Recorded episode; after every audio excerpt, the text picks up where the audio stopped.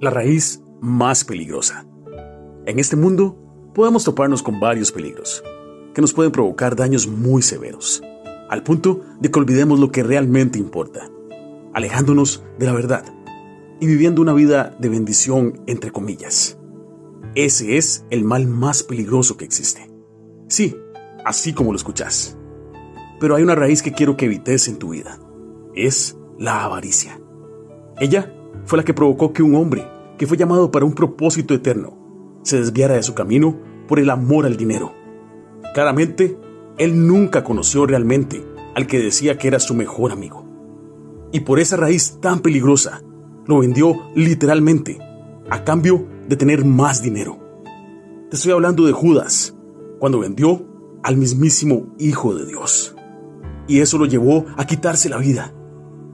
Hoy te pregunto, ¿cómo está tu corazón? ¿Amas más a Dios o a tu cuenta bancaria? ¿A tu estatus? Él es el dueño del dinero y sabe lo que vos necesitas. Cito las palabras de Pablo en su primera carta a su discípulo Timoteo. Pues el amor al dinero es la raíz de toda clase de mal. Y algunas personas, en su intenso deseo por el dinero, se han desviado de la fe verdadera y se han causado muchas heridas dolorosas. Primera de Timoteo capítulo 6, versículo 10.